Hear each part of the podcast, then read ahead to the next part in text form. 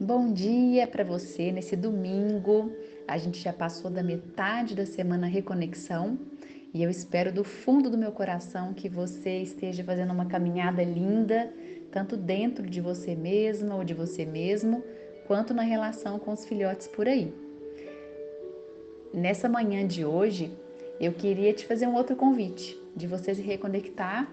A gente já fez, já fez um passeio aí pelo olhar, pela escuta, pelo toque. Agora eu queria te convidar nesse domingo para você resgatar os gostos que te enchem a alma.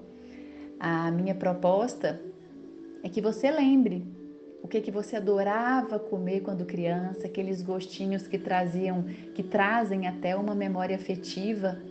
Eu lembro na casa da minha avó, ela fazia um bolo de laranja que eu nunca comi igual delicioso, tinha aquele cheirinho de laranja pela casa e ela fazia com a casca da laranja. E a casca ficava durinha e por dentro ficava bem macio. E outro dia eu procurei receitas de bolo de laranja aqui em casa e fiz com os meus filhos. E quando eu comi, lembrei da minha avó na hora.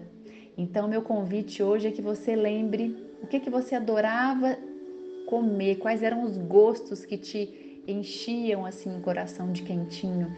E faça essa receita na sua casa e se permita né, degustar essa comida. Pode ser um bolo, pode ser um doce, pode ser uma fruta mesmo que você comia com seu avô, com seu pai, uma receita gostosa. Então, aguça hoje o sentido do paladar, desse go, do degustar, porque a gente também nessa correria, né, de, de estar com os nossos filhos, cuidar da casa, cuidar do trabalho.